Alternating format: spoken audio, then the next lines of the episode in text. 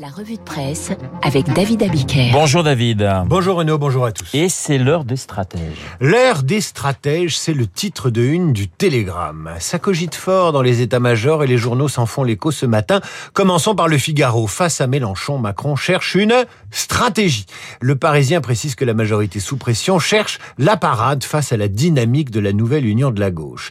C'est donc l'heure des stratèges chez les Républicains. Faute d'être encore un parti de gouvernement, comment devenir un parti charnière, interroge l'opinion, et devenir l'incontournable pivot qui permettra, le cas échéant, à Emmanuel Macron de sécuriser sa majorité. C'est encore l'heure des stratèges pour le camp présidentiel auquel Libération rappelle qu'il devra faire un choix clair en cas de second tour entre un candidat du RN et un candidat de la NUPES. Qui choisir? Libération parle de désordre sur le mot d'ordre au sein des troupes macronistes. Ça commençait hier matin par le pas une voix pour le Front National. Et puis c'est devenu au fur et à mesure de la journée un soutien au cas par cas en fonction des convictions républicaines des candidats de la NUPES. Pour la porte-parole du gouvernement, il y a 50 nuances de NUPES. Ça devient compliqué d'avoir une ligne claire et Libération a beau jeu de rappeler que la stratégie de Macron de miser sur la dénonciation des extrêmes pour mobiliser l'électorat de droite contre la NUPES, a du plomb dans l'aile. Comment s'en prendre à la nouvelle union de la gauche avant le premier tour pour ensuite devoir au second tour soutenir ses candidats face au Rassemblement national?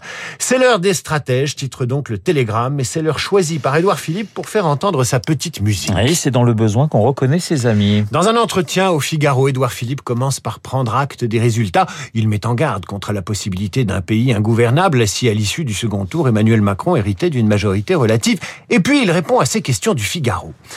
Où est passé l'élan réformateur promis par le candidat Macron À cette question, Édouard Philippe répond qu'il faut maintenir cet élan réformateur. Deuxième question, la réforme des retraites peut-elle être mise en œuvre au regard de la progression de la gauche?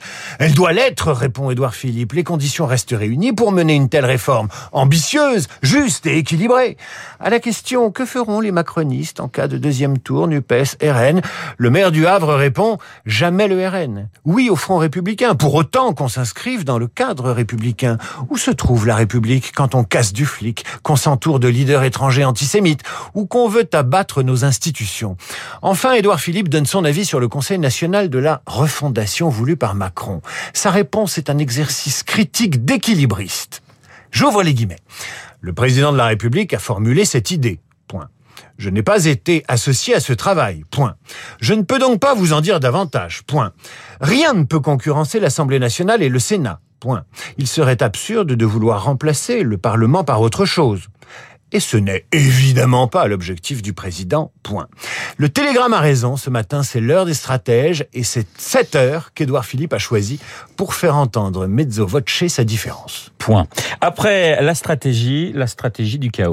La commission d'enquête du Congrès a décortiqué, du Congrès américain a décortiqué hier pour la deuxième journée de ses travaux la campagne de mensonges initiée par le président Trump au sujet de fraude supposée lors du scrutin présidentiel de novembre 2020, explique Le Monde.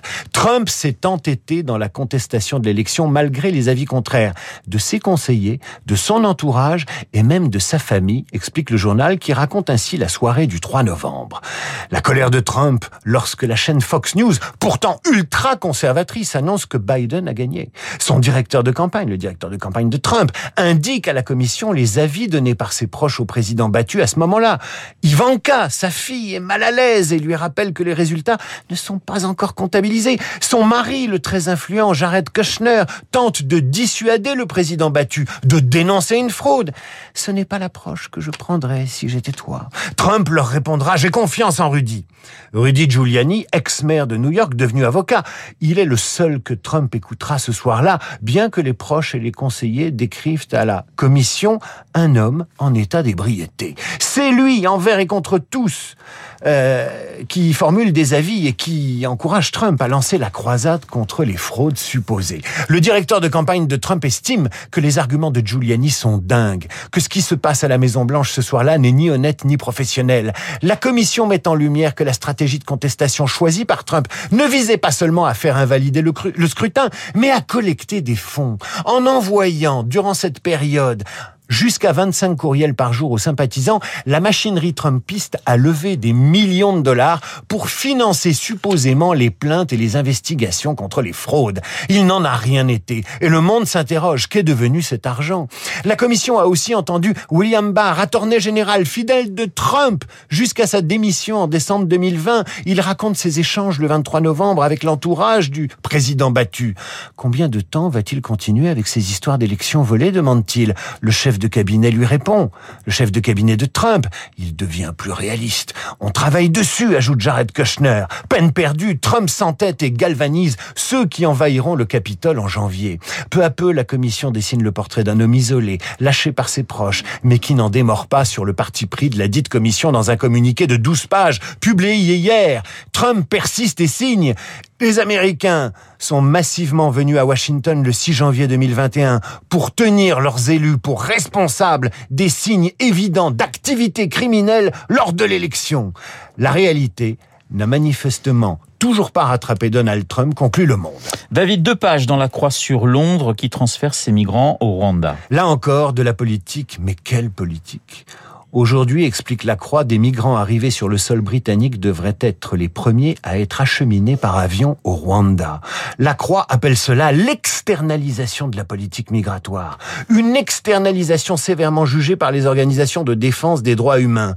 Il faut lire ce papier de la Croix qui montre comment l'exécutif emmené par Boris Johnson évalue le coût d'un migrant pour les Britanniques, qui donne le coût global de la prise en charge du problème par le gouvernement rwandais. 140 millions d'euros pour soulager la Grande-Bretagne de ses réfugiés encombrants. Un marché qui rappelle les accommodements européens avec la Turquie il y a quelques années. Même le prince Charles s'est dit en privé consterné, rapporte le Times, qualifiant d'épouvantable l'approche du gouvernement. Lisez cet article de La Croix en vous demandant si c'est l'heure des stratèges ou l'heure des apprentis sorciers. La revue de presse signée David Abiker sur l'antenne de Radio Classique. Merci David et à demain. Il est 8h39. Dans un instant, Guillaume Durand, Nico pardonnez-moi, Guillaume Durand, Nicolas Barré et Régis Le Sommier pour Esprit Libre.